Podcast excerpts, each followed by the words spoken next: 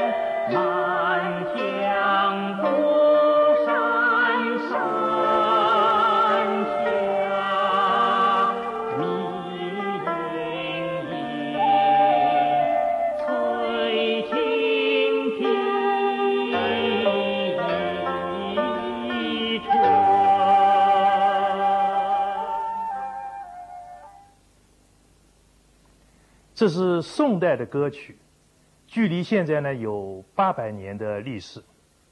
大家听这个曲调，多么的美，可以说是雍容华贵呀，格调很高，听起来呢很有韵味。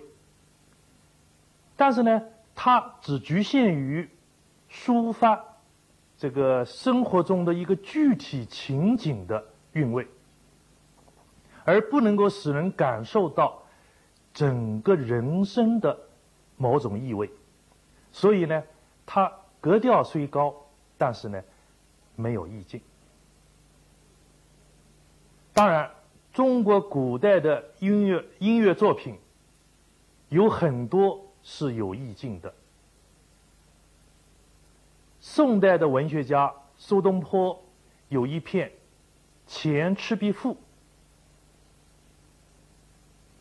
大概很多人都读过这篇作品。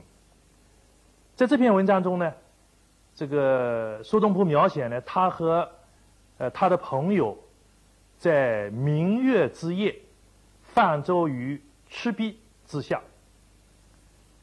那么朋友中间呢，呃，有人就吹起了洞箫。苏东坡形容这个洞箫的乐声，用了八个字：如怨如慕，如泣如诉。这八个字啊，用的很好。它表明，在这个洞箫的乐声中，包含了这位朋友对于。整个人生的某种感受，这个人的一生呢是很短促的，人生的旅途充满了酸甜苦辣，但是呢，人生终究又是有价值的，是有意义的。是有情趣的。人生中有很多事情使人遗憾，使人感叹，使人惆怅。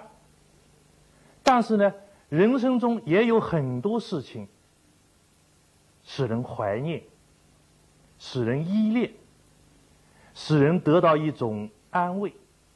这个呢，大概就是所谓。如怨如慕啊，如泣如诉的这个意思吧。可惜呢，苏东坡朋友这个洞箫呢，我们是听不见了。不过我们可以听一听啊，一首笛子曲，叫《秋湖夜月》。这首笛子曲呢也很有意境，但是呢，它整个乐曲太长了，我们只能听它后头一段。那么后头这一段的开头呃部分呢？可以说是它的整个乐曲的这个华彩乐段，啊，表现了对呃人生的一种欢乐啊，人生的欢乐，这个对生命的一种这个赞美和依恋。但是它整个乐曲呢，是要从人生艰苦的旅途中啊超脱出来，要寻找一种空明的、宁静的。精神家园，啊，我们现在听一听这首乐曲的后半部分。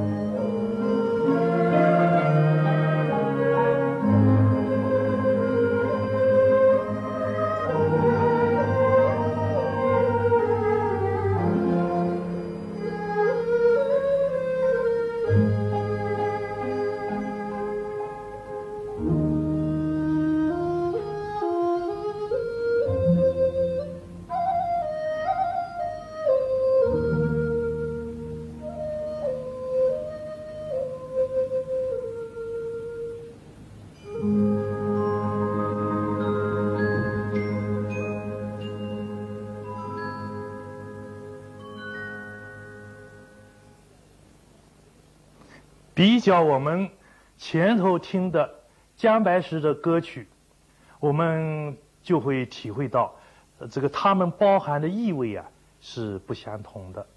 这首笛子曲呢，它不是这个去抒发呃生活中某一个具体情景的呃意味，它是要去寻找，要去体验整个人生的某种意味。那么下面我想继续谈的问题呢，就是中国艺术的这种意境，它给人的美感，从心理上说有什么特点？或者说呢，中国艺术的意境，它给人的美感是一种什么样的美感？德国的大哲学家康德说过，说有一种啊美的东西。人们接触到它的时候呢，呃，感到的是一种惆怅。那么，中国艺术的意境呢，就是如此。呃，照我们前面所说的，这个意境给人的美感呢，实际上它包含了一种对于整个人生的一种带有哲理性的感受。正因为如此，所以呢，它就给人的感、给人的美感呢，就是一种往往使人感到一种惆怅。忽忽若有所失，好像那个长久这个居留在外的这个旅客，思念自己的家乡那样一种心境。那么这种美感呢？也就是美国的心理学家马斯洛所说的那种高峰体验，是高峰体验的一种。那么这种美感呢，也就是啊，德国十九世纪的哲学家尼采说的那种形而上的安慰。所谓形而上的安慰呢，就是在这个人生哲学的层面上，对人的心灵的一种安慰。那么这种安慰呢，带给人了一种呃精神的愉悦，一种精神上的满足。我们上一次讲到，呃，中国古代的诗人啊，都喜欢登高远望，这样来引发自己对于整个人生、对于整个历史的一种哲理性的感受。这种哲理性的感悟呢，呃。往往呢，就是带给诗人的呢，就是一种惆怅。呃，很多诗人都谈到他们的这种感受，譬如清代诗人沈德潜，他说过，他说啊，鱼鱼登高时啊，这鱼就是我了，就是我在登高的时候，没有筋骨茫茫之感。啊，又譬如。南朝的诗人何逊有两句诗：“青山不可上，一上一惆怅。”又譬如李白也有两句诗：“是登高而望远，嫌痛苦而伤心。”这些诗都说明，意境给人的美感，往往表现为一种惆怅。我们还可以从中国最著名的古典小说《红楼梦》里举一个例子。《红楼梦》呢是小说，小说也可以有意境。《红楼梦》是有意境的，《红楼梦》的意境呢就在于《红楼梦》处处都渗透着作家曹雪芹对人生的很深的感悟。他引导读者去体验整个人生的某种意味。我们可以举一个例子，《红楼梦》第五十八回写这个贾宝玉啊病了一段时候，病好了，那么他就想去看望那个黛玉，因为他们两个人呢是很要好的。小说是这么写的：写贾宝玉。从沁芳桥一带堤上走来，只见柳垂金线，桃吐丹霞。啊，柳树呢发芽了，桃花呢开放了。那么这是一种春天的景色。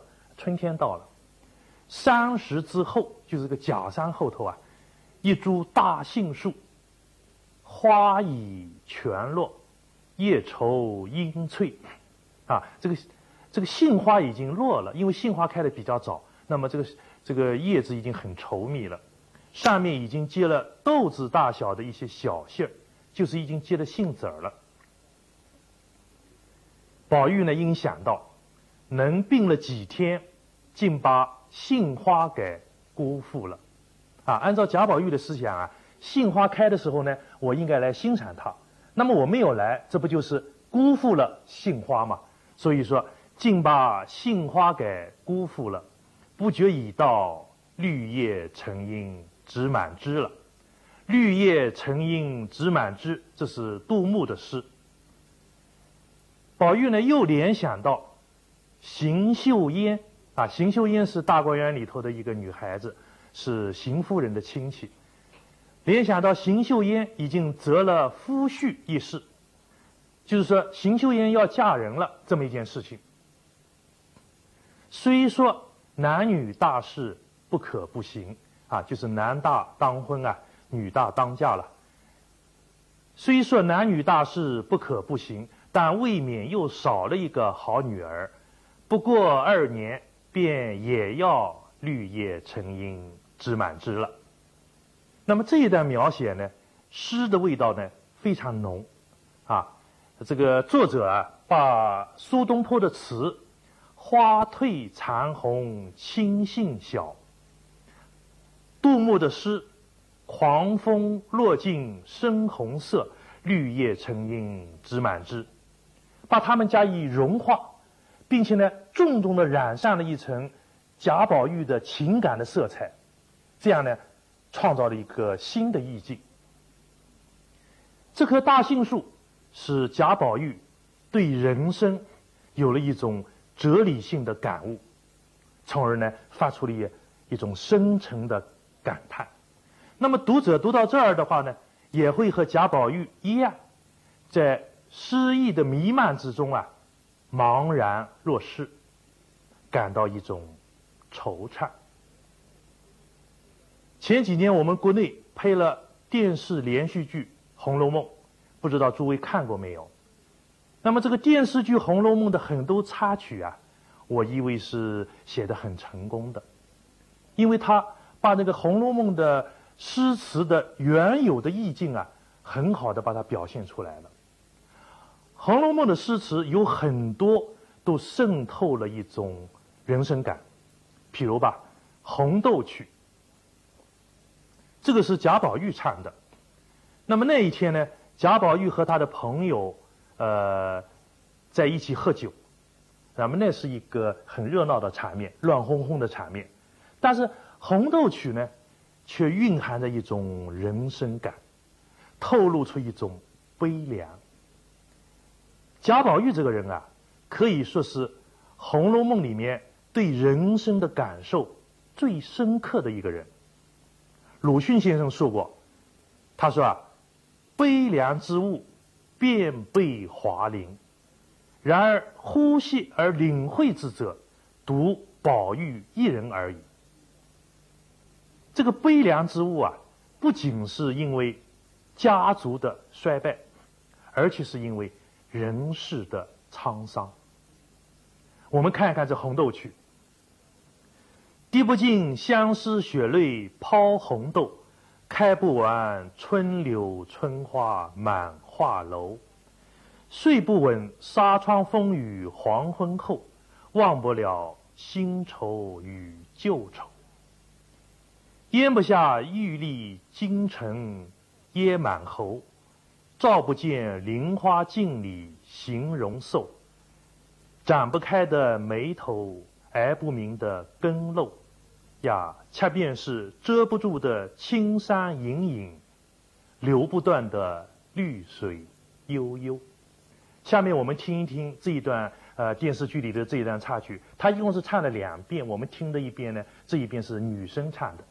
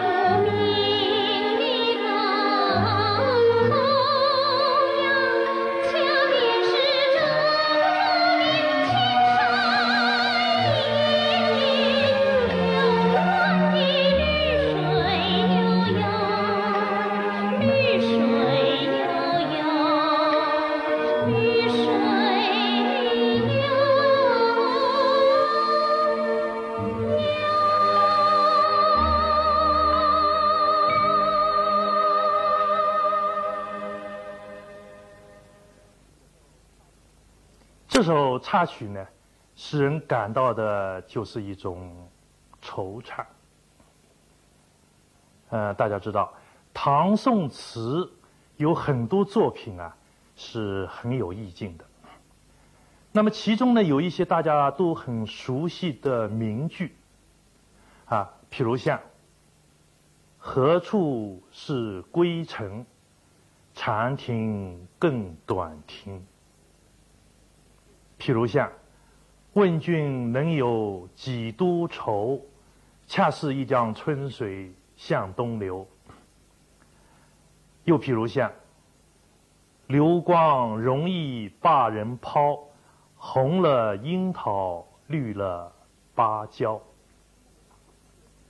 那么我们读这些词的话呢，感到的也是一种惆怅，就好像旅客啊。思念家乡那样茫然若失。那么意境给人的就是这样一种的形而上的安慰。这个当然是一种美感，它给人的精神呢，呃，也带来一种愉悦，给人的精神呢，也带来一种满足啊。那么在这种美感里头呢，它包含了对整个人生的。体验和感受。因此呢我们可以说这是一种最高的美感。